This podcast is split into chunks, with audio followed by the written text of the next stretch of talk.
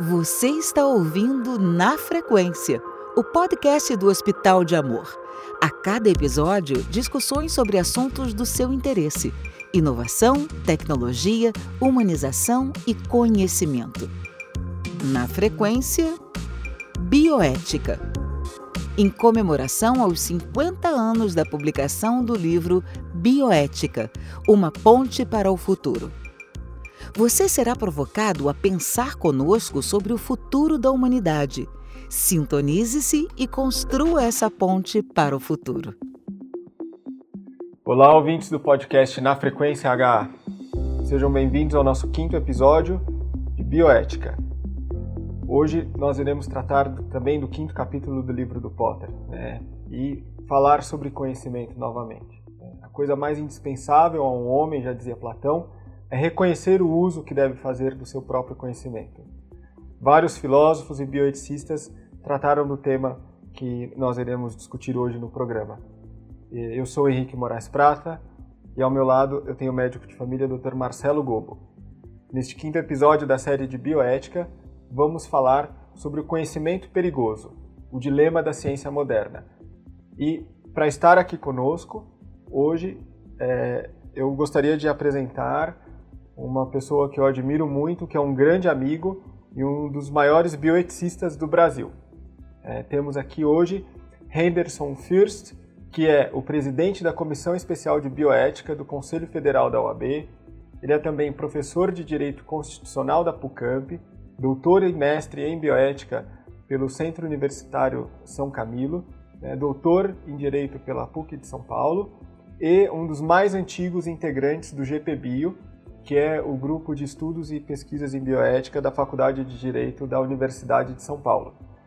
O Henderson é, sem dúvida, uma das pessoas mais preparadas na América Latina, ou talvez em toda a América, para falar sobre bioética. Por isso, eu dou muito boas-vindas e gostaria de passar a palavra para o Marcelo Gobo é, começar esse bate-papo com o Henderson. Henderson, é um, uma honra e um prazer muito grande poder te receber aqui no nosso podcast. Hoje a gente vai comentar o quinto capítulo do, do livro Bioética, Uma Ponte para o Futuro, do Potter, em comemoração aos 50 anos da publicação do livro. E a gente vai falar sobre o dilema do conhecimento perigoso, que é um dilema da ciência moderna. É interessante a gente fazer uma breve conexão com o encerramento do quarto capítulo, que a gente discutiu no episódio anterior, em que ele vai falar sobre a ignorância perigosa e fazer um, uma, uma observação em relação a isso. O quinto capítulo é um capítulo particular porque ele não tem divisões, é o único capítulo do livro que é um, um, um texto corrido, um único tópico, e que ele vai abordar algo mais relacionado dentro da realidade médica, de alguns dilemas que são dilemas que pareciam muito impossíveis e muito distantes quando ele escreveu o livro, que hoje são cotidianos, como diretivas antecipadas de morte. Ele antecipa isso lá, 50 anos atrás, e que hoje no Brasil é, é um tema ainda um pouco mais incipiente, mas é realidade fora daqui. E dentro da sua experiência como editor, talvez seja um dos pontos mais interessantes da gente poder iniciar essa conversa falando sobre o que, o que é o conhecimento perigoso e que papel a gente tem dentro dessa gestão de informação, gestão do conhecimento, essa questão do que a gente vai incentivar é, em relação ao que eu vou publicar ou não, aquilo que eu vou colocar luz ou não dentro de um mercado num país que retrocede ao invés de crescer e que tra traz para a gente essa questão. Se eu consigo é, poder avaliar o, o, a, o avançar do, da técnica e o avançar do, do conhecimento a mesma maneira que eu consigo fazer esse acompanhamento é, em aprender a como utilizar, como manejar esse conhecimento. Queridos Marcelo e Henrique, eu queria começar dizendo que é uma grande alegria estar hoje falando com vocês, mantendo aqui a distância, e também com todos que estão nos ouvindo e assistindo neste momento. É, e eu quero fazer uma ressalva que o que o Henrique disse se deve muito mais a uma profunda amizade que nós temos do que a realidade. Então convido-os a retirar pelo menos dois terços da generosidade dele, é, porque não é bem por aí. É, Marcelo, que pergunta provocante você faz? É, vamos tentar dizer aqui algumas coisas em partes. Primeiro, diz respeito ao conhecimento perigoso, né, ou a necessidade de limitar nosso conhecimento, ou de estar atento a esses limites. É curioso que Potter, quando traz para nós esta noção, é, ele está instrumentalizando cientificamente algo que hoje para nós é, é, muito compreensível, seja como área do conhecimento, seja como uma área de pesquisa. Mas ao longo da história da humanidade, nós temos uma metáfora absoluta que nos diz cuidado com o conhecimento. Se nós pararmos para pensar, por exemplo, na mitologia grega, nós vamos ter uh, várias máximas que nos relatam isso. Pensa, por exemplo, em Ícaro. Ícaro é aquele personagem que, para escapar da prisão, ele faz asas com uh, parafina e as penas das aves da ilha onde ele estava preso. E seu pai uh, lhe chama atenção: não voe próximo do sol, não se encante pelo conhecimento da liberdade de voar. Acontece que ele vai esquecer disso, vai se aproximar do sol, vai derreter a parafina das suas asas e ele vai cair no mar e vai morrer. Uh, também nós podemos citar aqui a questão de Prometeu, Prometeu acorrentado, que vai dar um conhecimento à humanidade, que é o fogo, e por conta desse conhecimento ser atribuído, ele é punido uh, por estar dando mais conhecimento do que a humanidade poderia ter. Da mesma forma, se nós pensarmos, por exemplo, nos mitos judaicos cristãos ou na história que a Bíblia nos conta, também Eva quando ela come da fruto da árvore que era proibido, a promessa que lhe era feita era de um conhecimento tal que ela se tornaria igual a Deus. Então veja que a promessa era ter um conhecimento que não era possível estar disponível à humanidade e dali em diante nós temos toda uma série de consequências à humanidade, né? que nós chamamos inclusive de pecado original. Também na literatura nós podemos observar a questão do conhecimento proibido ou da necessidade de uma limitação ao conhecimento.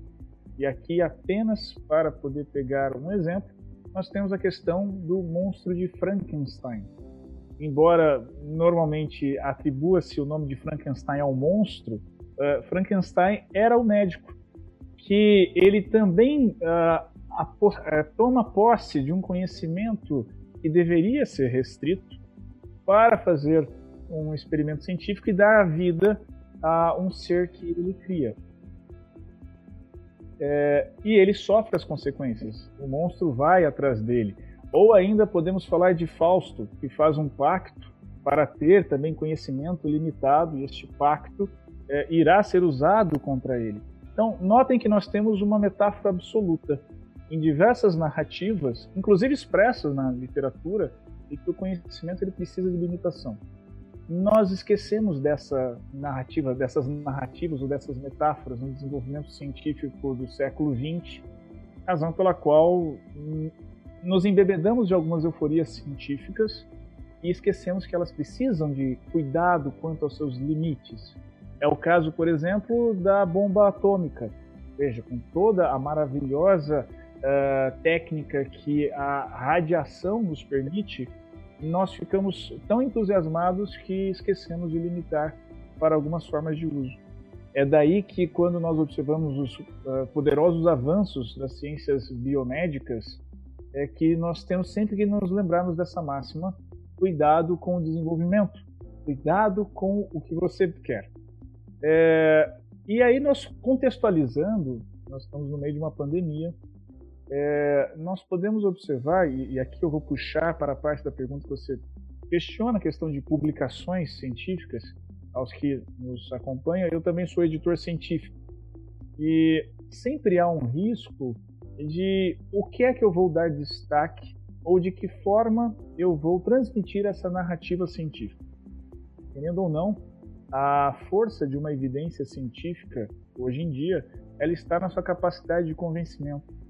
E quando nós observamos o poder destrutivo que essas narrativas científicas podem adquirir para usos políticos, Isso está muito claro hoje em dia. Nós vivemos quase um biopopulismo, né, apropriando-se de narrativas que vão desde usos indevidos de alguns remédios que uh, não têm eficácia comprovada, até mesmo as sugestões um pouco ousadas de ozônio retal, entre outras iniciativas que causam espanto. É, é preciso tomar muito cuidado de nós devemos como transmitir o conhecimento, com euforia, com a euforia de uma descoberta ou com a preocupação de que é, é preciso sempre tomar cuidado a cada passo que nós avançamos na humanidade. E acho que é essa grande contribuição da bioética, a criação de uma cultura de confiar euforicamente, mas sempre suspeitar dos riscos. E hoje, quando nós falamos sobre uma descoberta, nós sequer podemos imaginar para o que, que ela vai poder ser utilizada. E é exatamente essa fala do Potter para a gente, né? A gente surge com brota com uma ideia nova hoje e ela vai ecoar num futuro de, de maneiras que a gente não consegue prever. E qual é o, qual é o nosso papel como editor científico para poder estimular ou colocar a luz em determinados pontos ou ocultar outros pontos, é, sendo que o, o próprio Potter no capítulo 2 ele vai falar sobre no capítulo 3 desculpa, sobre a questão de o conhecimento deve ser amplo e livre.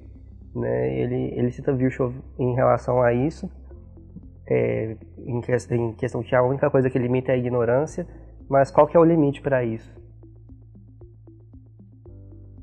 Que nós precisamos nos preocupar, Marcelo, neste momento, enquanto editores científicos, é, de deixar à disposição do público técnico ou leigo a maior riqueza de detalhes possíveis.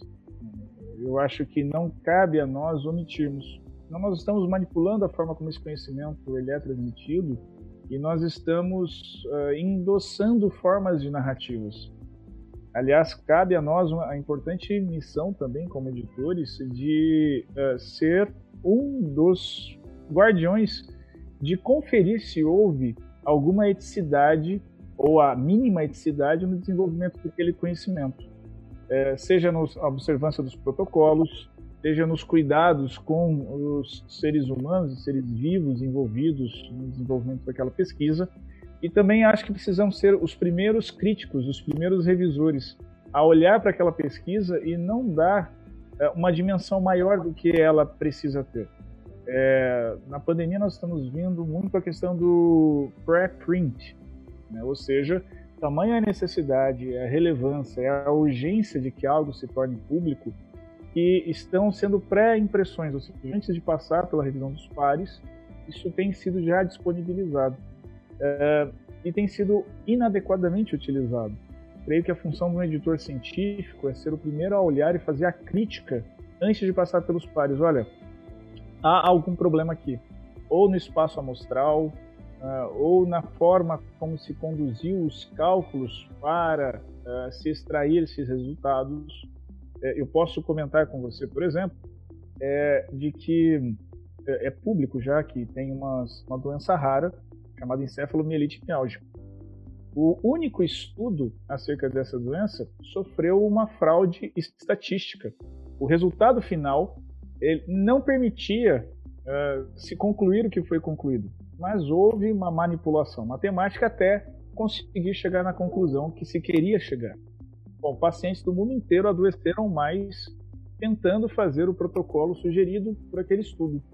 Uh, Veja-se, portanto, que uma análise crítica feita dos resultados obtidos, seja pelo peer review, seja pelo próprio editor científico, uh, poderia ter evitado o adoecimento ainda maior de pessoas ao redor do mundo. Então, me parece que a função do editor científico hoje tem um, uma especial importância de uh, ser um dos guardiões, mas não o único, mas um dos. Acho que essa é uma preocupação que toda a comunidade científica precisa ter da questão de qual é o limite científico daquele conhecimento e como que nós devemos apoiar e divulgar esse conhecimento, para que não, não vivenciamos nenhuma nova euforia científica indevida. Henderson, é, você é um editor também de humanidades. né? E é, um estudioso de várias ciências humanas. É, e o conhecimento em humanidades no Brasil? Né? O, qual, quais são as perspectivas é, de autores que publicam na área de humanidades e é, qual é o papel, voltando à pergunta do Marcelo, de um editor nesta área? É, como, como é possível viabilizar algumas obras? Né? Qual, qual é o mercado aqui no Brasil, digamos? Em que medida um, um editor ele consegue é, mudar uh, o, o, cenário? Né? No minuto em que você joga a luz e lança ao mundo uma obra, isso é, é algo que é, tem o poder de alterar né, a percepção das pessoas sobre algumas questões é, e como alguns assuntos são tratados. Eu gostaria de ouvir agora o editor de Humanidades. Né? Onde estamos e para onde vamos no Brasil? Henrique, essa pergunta também é difícil de, ela implica numa autocrítica. É, editores fazem escolhas. A função de um editor, basicamente, é fazer escolhas. O tempo todo nós estamos fazendo escolhas. É, veja que essas escolhas elas podem ser bem sucedidas ou mal sucedidas, no sentido de que uh, pode se dar mais ênfase a um pensamento que venha a se tornar nocivo, em vez de você dar ênfase a outras formas críticas de se pensar. É, o nosso tempo tem a característica da bibliodiversidade, ou seja, nunca antes foi tão simples publicar-se um livro como hoje em dia. É, eu vou comparar, por exemplo, com Gutenberg, que inventou a máquina né, que dá origem à publicação como nós conhecemos hoje em dia. Para ele fazer uma edição da Bíblia, ele gastou cinco anos. Hoje em dia, você consegue fazer uma edição da Bíblia em menos de uma semana. É, então, veja a diferença que nós temos de aparato de publicação. E nós vivenciamos também a pulverização do mercado editorial. Né? É um momento de editoras independentes, é um momento de, de editoras boutiques que são dedicadas a nichos e linhas editoriais muito específicas. Em outros momentos, por exemplo, nós tínhamos os grandes grupos, que às vezes sequer eram grandes grupos comparado a outras áreas econômicas, mas uh, eram consolidados, eram reconhecidos. Eram poucas as editoras. É, então, imagine, por exemplo, as ideias uh, eugênicas que nós tivemos na virada do século XIX para o século XX. Antes do nazismo, a eugenia era vista com bastante entusiasmo. Isso se deve, em grande parte, ao fomento das edições naquele momento. Ou seja, não havia uma preocupação com a consequência daquelas ideias nem dos seus usos políticos. Então, uma opção editorial equivocada com menos ênfase àqueles que eram contrários à, à eugenia, fez com que se tornasse uma ideia bastante eh, recorrente em, no meio acadêmico, na imprensa e tudo mais. É, hoje em dia, é, nós já temos uma redução dessa possibilidade, porque é muito mais simples nós temos fomento das ideias contrárias o grande risco hoje, na verdade, estão nas bolhas digitais. Então, ainda que eu consiga fomentar um pensamento contrário, eu não necessariamente conseguirei este pensamento contrário, essa ideia divergente, é, acesse a bolha de alguém que está constantemente procurando o pensamento que reafirma. É, enquanto editor de ciências humanas, eu procuro uh, fomentar não apenas aquilo que acredito, que vejo como importante para a construção do, do pensamento humanístico do momento que nós estamos vivenciando, mas eu tento fazer uma mescla. A minha linha editorial pessoal ela é bastante híbrida. Eu publico também aquilo que eu não gosto, porque eu sei que eu preciso atrair para próximo de mim os leitores adeptos de linhas de raciocínios, de ciências humanas, da qual eu não sou adepto, porque eu preciso promover o diálogo. O grande desafio de editar ciências humanas hoje uh, se encontra em conseguir manter o diálogo. É muito fácil, por exemplo, eu ter um referencial teórico e uma linha editorial completamente estabelecida naquele referencial teórico. Eu vou organizar ao meu redor os leitores que são seguidores daquele referencial teórico. Eu vou ter uma editora financeiramente sustentável porque eu tenho um público eh, consolidado nessa área, é, mas eu estarei evitando o diálogo. O lado de lá, o, chamado os outros, jamais vão ler o que eu publico. Vão ignorar solenemente meu catálogo, meus autores, os textos. O grande desafio, na verdade, Henrique, está em você manter o diálogo, manter uma linha editorial é, que fomente aquilo que você acredita, mas que igualmente possibilite manter o debate acadêmico entre as partes, entre os leitores, entre os autores. É, nós vivenciamos um tempo de é, profunda crise editorial. Então, apenas para citar a área da, do direito, é uma área que, notadamente, é, é marcada pela existência de bibliotecas, de muitos livros, etc. Como vocês podem ver pelo meu cenário aqui. É, a nossa área que é a área jurídica, ela reduziu nos últimos cinco anos, contados de 2015 a, aliás, 2014 a 2019, os dados de 2020 ainda não estão disponíveis, é, apenas nesses cinco anos, são pré-pandemia, ele reduziu dois terços. Então imagina, que mercado você tem uma queda de dois terços da sua produção? Isso demonstra uma migração dos leitores para outras plataformas e também uma certa perda no interesse daquele conteúdo mais denso. Note que surgiram, em substituição, diversas plataformas de artigos mais curtos. Nós temos hoje, que nem nós mencionávamos do pré-print, nós temos hoje uma outra via de publicação, que são as de textos de opinião. São textos de 3 a 5 páginas em Word, no máximo, alguns lugares pedem até duas páginas, é de leitura rápida, feita no celular a grande formação hoje do debate em ciências humanas tem sido em textos uh, dessa natureza. Então, também nós, editores, precisamos dialogar agora com essa múltipla plataforma. Ou seja, captar o leitor numa leitura rápida, mas trazê-lo para a leitura profunda.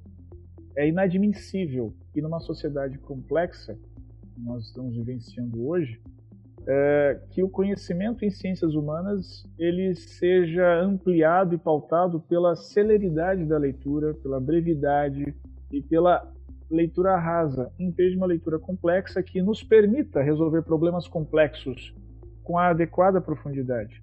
Não à toa, cada vez mais nós estamos observando respostas simples para problemas complexos, soluções simplórias para questões que vão gerar resultados ainda piores do que aquilo que nós estamos tentando resolver. O grande desafio hoje na publicação de ciências humanas é você conseguir, na velocidade e na desatenção do leitor, trazê-lo para o diálogo e trazê-lo para a profundidade.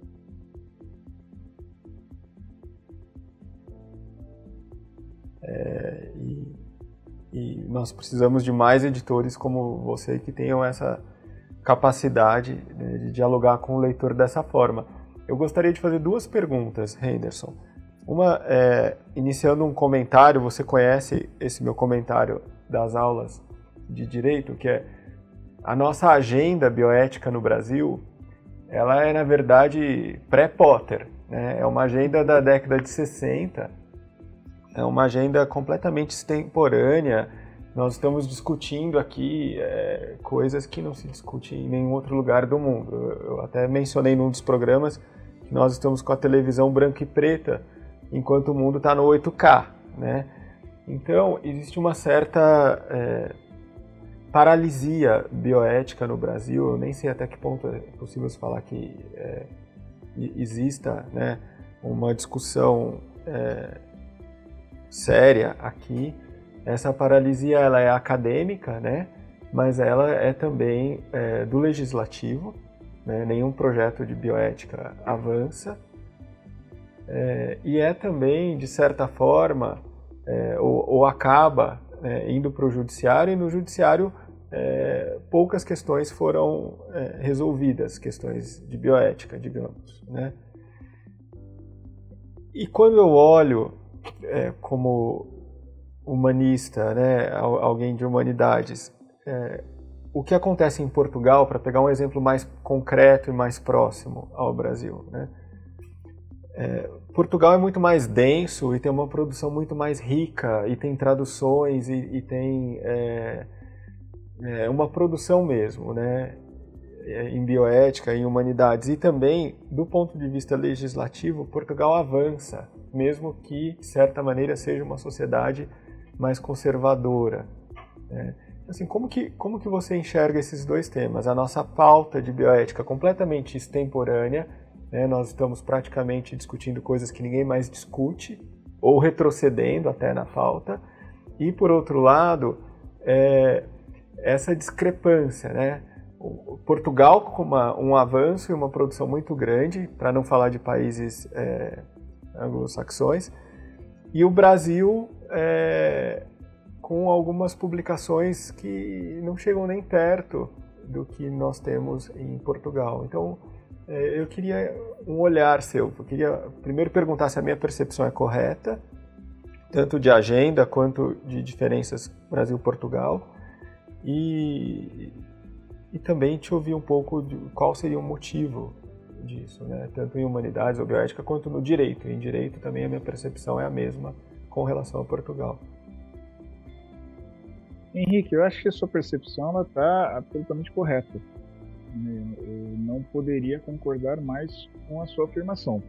Nós ainda engatinhamos na tomada de consciência bioética, inclusive na profundidade da discussão temática. É, analisando antropologicamente, a gente facilmente poderia identificar que a bioética no Brasil é um tabu.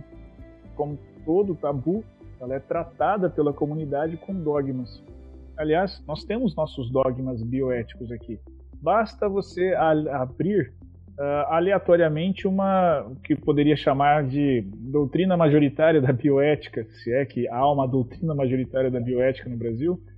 Mas observa-se o quanto que tão facilmente e tão dogmaticamente no Brasil nós repetimos os princípios da bioética são dois pontos. E aí os autores optam por listar quatro princípios, uh, ou ainda fazer algumas invencionices que vão oscilar invariavelmente ao redor desses quatro princípios, uh, sem questionar toda a profundidade histórica que há por detrás disso. É feito simplesmente um, é, é um dogma. Não há o questionamento de são esses mesmos os princípios da bioética? bioética tem princípios? Qual o referencial teórico disso? Porque virou um dogma. Nós tratamos religiosamente. Tanto que quando surge algum problema mais complexo, nós, você observa se os textos, ah, os discursos recorrerem a este dogma. Veja-se, eu estou falando a título de pandemia desde dezembro de 2019, quando começa a se falar de uma doença que tem um risco de se espalhar e tudo mais. Então veja, antes da OMS falar é pandemia, eu já estava oficiando, falando, olha, entre as coisas que nós precisamos debater no Brasil está a alocação de recursos escassos. Nós vamos ter problema de falta de recursos aqui. Bom, tristemente, lamentavelmente, infelizmente, tragicamente, nós estamos vivenciando a falta de recursos pela segunda vez se é que é uma segunda vez e não uma primeira vez continuada. Né? Mas uh, notem que quando isso vai para o debate de, ok, como nós vamos resolver, quais são uh, as diretivas éticas que nós vamos dar? É, os discursos são, bom, vamos olhar para o nosso dogma dos quatro princípios. Ah, nós temos aqui justiça, então vamos aplicar justiça. Meu Deus, como é que, uh, baseando-se num dogma desses, vai se estabelecer um critério? E aí fica a, a casualística. Cada qual vai resolver de um jeito, porque isso vai se chamar de aplicação do princípio da justiça. Isso para dar um exemplo, entre tantos outros temas que nós temos uma dificuldade imensa de avanço no Brasil e que fica se testando eh, religiosamente responder com um dogma dos quatro princípios. É, então eu vejo que bioética no Brasil não é não tem o avanço e a metodologia científica que outros países possuem. Ela ainda está numa fase de produção científica uh, ainda muito inicial. há muito de consciência científica e metodológica a ser desenvolvida em bioética entre nós. Por quê? Não só de aprofundar os debates né, e conseguir compreender os resultados, as nuances dos diversos posicionamentos das possibilidades, mas também que é, desse debate científico gere resultados para nós pautarmos discussões no âmbito de políticas públicas de saúde. É, quer me parecer que, por mais conservadora e religiosa que seja a sociedade portuguesa, o desenvolvimento e o apreço que eles possuem a esses debates, ainda que de uma perspectiva religiosa, faz com que se esteja em pauta a discussão como, por exemplo, a eutanásia, que recentemente o, o legislador português uh, avançou uma repercussão social, isso será eh, discutido no Tribunal Constitucional Português, naturalmente, mas uh, veja-se que o legislador propôs-se a discutir algo. Aqui no Brasil nós temos o equívoco de achar que quando o legislador não legisla, ele está legislando, é uma opção dele a omissão. Ou seja, a omissão legislativa é uma opção consciente e desejada pelo legislador algo que não ocorre na Europa, por exemplo. Portugal está sendo um bom exemplo disso.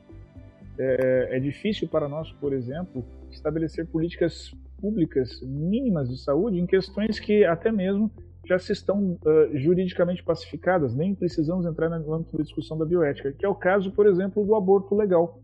Uma pesquisa muito recente uh, demonstrou que uh, o aborto legal no Brasil, nos hospitais que são referência de aborto legal aqui no Brasil, apenas 5% dão a informação correta para a mulher que os procura.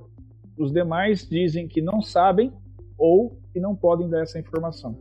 Veja que é uma questão simples, né, que está pacificado, ninguém questiona a questão do aborto legal, né, suas três possibilidades. É, então, me parece, Henrique, que nós ainda estamos uh, a engatinhar no nosso desenvolvimento eh, científico da bioética. É, quando isso vai para o judiciário, não me parece que nós temos também as melhores respostas, porque há uma necessidade de um debate público mais denso e na velocidade que o judiciário precisa re responder à sociedade, é, nem sempre isso é possível. Né? E os casos que nós temos de judicialização da bioética no Brasil demonstram bem isso. É, Veja-se, por exemplo, a questão que foi a de células troncos embrionárias. É, a percepção da comunidade era de que naquele momento já tinha tratamentos prontos com célula tronco embrionária e que as pessoas voltariam a andar. Este foi o nível do debate que nós tivemos no Brasil. Quando falamos de outras questões que estão em pauta, como por exemplo a DPF 618, que vai discutir a autonomia do paciente é, em situações de que podem implicar em terminalidade de vida, eu me refiro aqui especificamente à discussão se o paciente testemunho de Jeová pode ou não recusar a transfusão de sangue. É, me parece que também aqui nós vamos retroagir a outros dogmas que nós temos é, marcados no, no, direito, como por exemplo a supremacia do direito barra dever à vida. É, me parecer que nós replicamos aqui nos nossos debates bioéticos alguns discursos dogmáticos, da qual uh, decorrem de ver todos os temas da bioética enquanto um tabu, não como um tema que mereça um debate democrático pautado na ciência. É, perfeito. É, é, acho que é, é, essa é uma explicação que justificaria é, o nosso cenário atual, essa é o que eu chamei de paralisia bioética, a analogia com, com um dogma e uma opção por não discussão de temas é, é realmente adequada, Henderson. Talvez o Marcelo queira é, é, fazer uma questão. Do ponto de vista é. social, você acha que essas, essa dificuldade que a gente tem a nível de Brasil de fazer esse tipo de discussão é, tem relação com o nosso afastamento das ciências humanas de modo geral no debate público? Uma questão da desvalorização do que é cultura ou daquilo que é próprio das ciências humanas e uma supervalorização daquilo que é um avanço técnico dentro da área das ciências exatas, por exemplo, ou mesmo da, das ciências biológicas como as detentoras dar soluções mágicas de todos os nossos problemas humanos, com respostas simples para perguntas complexas, como a gente comentou anteriormente?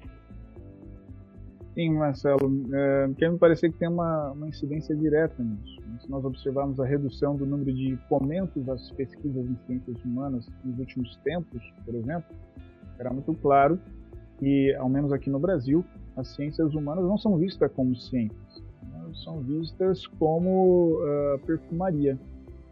É, eu gostaria de recordar que um dos uh, pais da bioética aqui no Brasil, né, podemos falar em questões de filiações e tudo mais, um dos pioneiros da bioética no Brasil, o professor William Saad Rosny, ele foi diretor científico da FAPESP. Naquela ocasião, não existia também fomento à pesquisa com ciências humanas. E ele achou isso um absurdo. E foi então que ele inicia a fomentar aqui no estado de São Paulo a pesquisa com ciências humanas. Foi duramente criticado. Pessoas, pesquisadores das áreas uh, biomédicas e, e, exatas diziam que ciências humanas uh, não gera tecnologia, não gera uma técnica, algo que será útil para a sociedade. Curiosamente, na verdade propositalmente, o primeiro projeto em ciências humanas fomentado pela FAPESP foi uma pesquisa sobre as marchinhas de carnaval na época do Império. E qual foi a técnica gerada? Para ele demonstrar que gera uma técnica, virou um CD com partituras. E isso foi distribuído. Uh, e ele demonstrava, veja, gera uma técnica. Né? Bom, é, trazendo, atualizando esse debate, é possível que uh, o que não se vê, a técnica que não se vê, seja justamente o que você está mencionando, Marcelo. A capacidade dessa sociedade de dialogar, debater em mais profundidade, em maior profundidade, os seus temas. Uh, é interessante observarmos que, uh, se eu não estou enganado, isso foi entre os anos 2000 a 2010, um editorial uh, na revista de bioética de, do Kennedy Institute of Ethics demonstrava que a maior parte das pesquisas em bioéticas naquele momento estavam sendo dedicadas às pesquisas empíricas e geravam um relatório estatístico, mas que isso não aprofundava em si o debate. A partir daquele ponto a gente consegue observar uma guinada um pouco maior da participação em várias, em diversas revistas de bioética, uh, de textos ligados a questões de ciências humanas, filosofia, porque é daí que nós vamos conseguir instrumentalizar, ou melhor dizendo, aprofundar mais o nosso debate.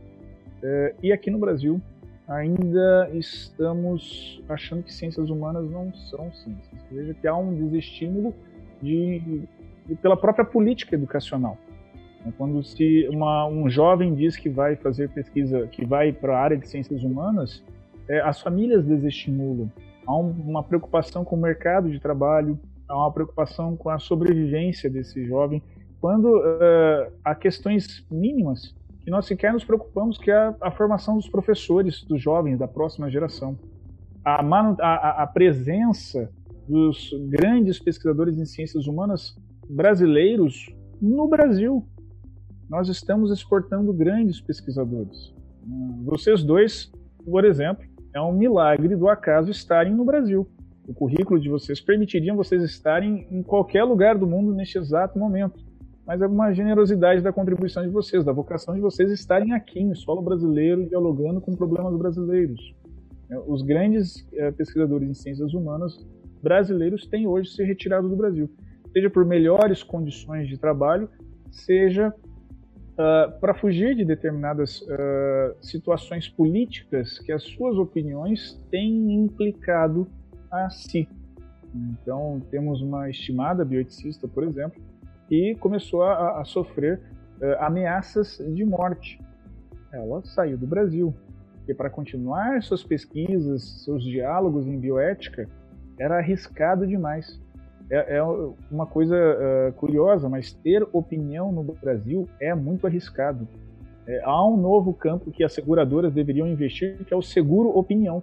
A depender da sua opinião, é importante você fazer um seguro de vida, um seguro emprego, alguma coisa assim. Porque você pode vir a ser uh, demitido, perseguido, ameaçado por conta daquela opinião.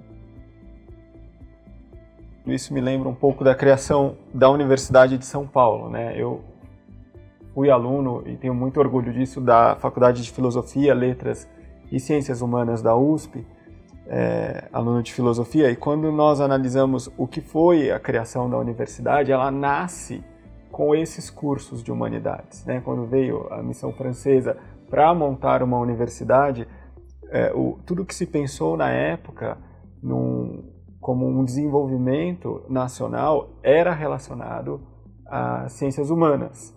Né? Num segundo momento, as escolas técnicas pré-existentes foram é, incorporadas pela USP, né? tanto a Escola Politécnica quanto a Faculdade de Medicina e a Faculdade de Direito.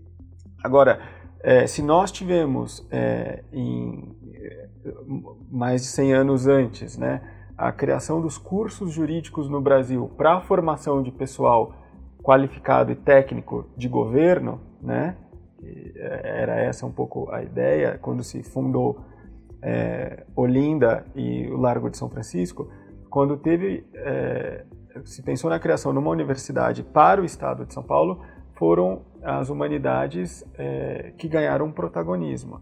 E também é, pensando em Georgetown, no, no, Kennedy Institute que você mencionou, é, é, tudo que eles colocam e essas reflexões do final dos anos de 2010, eu até tive a oportunidade de estudar lá há alguns anos é, atrás, é, o, o, locus idealis dessa bioética teria que ser na FEFELESH, né? Nós teríamos que ter ali um grandes bioeticistas ou filósofos discutindo questões atuais de saúde pública. Né? E, na verdade, eu vejo algumas pessoas é, pensando sempre na minha referência, que é a USP, mais na Faculdade de Saúde Pública do que na FEFELESH, é, tratando desses temas. Eu acho que talvez nós tivéssemos que voltar ao que o Potter fala, né, dessa confluência entre humanidades e técnica e ciência, né, e a própria universidade, falando da, da USP, né, se redescobrir como uma universidade e um lugar de produção científica é, sem eh, os limites né, das escolas ou das, eh, dos departamentos, das cátedras. Né? Eu acho que a gente precisa recuperar esse momento é, de, de, discussões maduras é, e, e talvez é, com tanta gente jovem aqui no Brasil, gente boa nessas diferentes unidades e, e muitas delas no nosso GPBio também, né, um, vários profissionais de diferentes áreas, é, é algo que se possa fazer, talvez seja algo que se possa fazer para mudar um pouco o cenário, né? E, por exemplo, as discussões de justiça global que têm sido feitas na Faculdade de Saúde Pública, o professor Fernando Ait, é, Maria Eugênia Bodra e várias outras pessoas de destaque, é, isso é um tema, é uma discussão importante para o mundo inteiro. Ela é importante para o Brasil pelas diferenças regionais, é, por configurações de sistema público de saúde, mas é uma discussão é, super importante.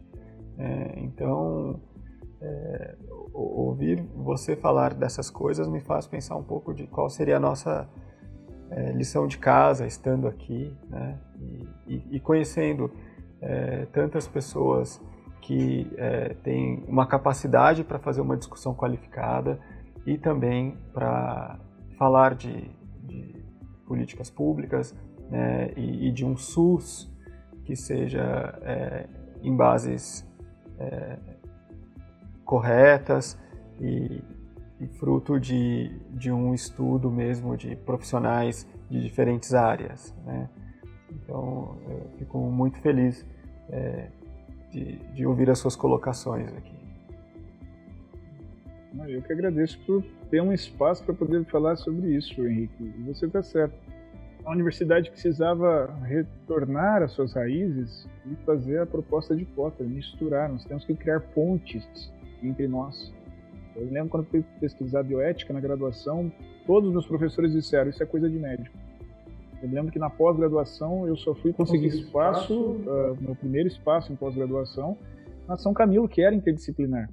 Mas no direito, não se aceitavam meus títulos em bioética porque era interdisciplinar. Eles queriam um título em direito para conseguir ter uma empregabilidade como professor. Eu conseguia aulas de metodologia por ser editor, mas eu não conseguia aula de qualquer coisa jurídica por ser ter formação em, em bioética. É, então isso demonstra um pouco como, por exemplo, na área jurídica, nós ainda vivenciamos um cartesianismo retrógrado e impeditivo do desenvolvimento do conhecimento científico para a complexidade da qual a bioética nasce com essa educação. Né, como as pessoas é, criam uma restrição é, na sua, no seu desenvolvimento acadêmico e na sua atuação profissional. Né? Em outros países, a pessoa, para explicar o que ela faz, precisa falar cinco minutos é, e não existe um, uma etiqueta. né? Aqui as pessoas gostam das, das etiquetas e dos limites. Gostaria de dizer que na área médica fosse diferente, mas não é. Né? é a gente tem uma restrição em relação ao, ao, ao biológico e uma recusa a olhar para aquilo que é ciência humana e que é indissociável, na verdade. Né? O surgimento da técnica vem da criação de ideias e de conceitos, que não, não nascem é, do biológico pura e simplesmente. Né? O que o Potter faz é observar isso e pensar, é. e se questionar, e pensar em construir essa ponte para o futuro. Muito, muito, muito especial, Henderson, esse papo com você, com o Marcelo. Fico muito feliz. É, foi a, a sua primeira participação aqui no hospital. Espero que de muitas e de uma presença física também. Nós precisamos de pessoas como você conosco. É, e eu tenho certeza que esse foi o primeiro podcast de muitos. Nós queremos fazer outras séries. Essa era um, um, desejo pessoal muito grande. Eu sempre falo da obra de Potter. Todo mundo cita, como citam os quatro princípios, né? Sem saber o que são na verdade. Todo mundo cita Potter sem ter noção do, do quanto ele foi especial e realmente foi, foi bom o que ele fez, né, o que ele produziu na Universidade de Wisconsin e, e, o quanto o livro dele, de fato, deve ser lido e, e deve ser uma obra de referência para os estudiosos da bioética. Não é algo é, que ficou no tempo, é muito atual, é uma ponte para o futuro de Potter. Então, eu te agradeço muito falar sobre conhecimento com você e com essa perspectiva que você tem foi é, o convidado mais especial que nós podíamos ter tido. Fico muito feliz, tenho certeza que os ouvintes adoraram esse podcast e que vai ser é, repetido e, e nós ainda daremos muitas aulas em cima disso. Muito obrigado por sua participação, Henderson, e se quiser fazer mais algumas colocações, fique à vontade. Eu vou é, fazer a colocação final aqui agradecendo o convite. Eu tenho uma profunda admiração por você e pelo Marcelo, pela instituição na qual nós estamos abrigados neste momento conversando. É, e quero dizer que fico para mim muito honrado de, neste momento em que nós estamos vivenciando, ainda que com toda essa distância, nós possamos estar perto e ter conversas é, tão interessantes que mantêm o espírito vivo e aguçado para continuarmos lutando por tudo aquilo que nós acreditamos. Ainda há muito por fazer, há muito para construir e reconstruir e poder estar conversando com pessoas que têm tanto sentimento humano, tanto sentimento científico e poético em si, como vocês, é engrandecedor para mim. Aos nossos ouvintes, que estão assistindo ou ouvindo neste momento, é, espero que tenham gostado tanto quanto eu gostei. Eu coloco-me à disposição para futuramente nós continuarmos conversando e a todos que estão ouvindo neste momento que tiver algum ponto que queira também prosseguir o debate, estamos à disposição. As redes sociais estão aí para nos facilitar nessa comunicação.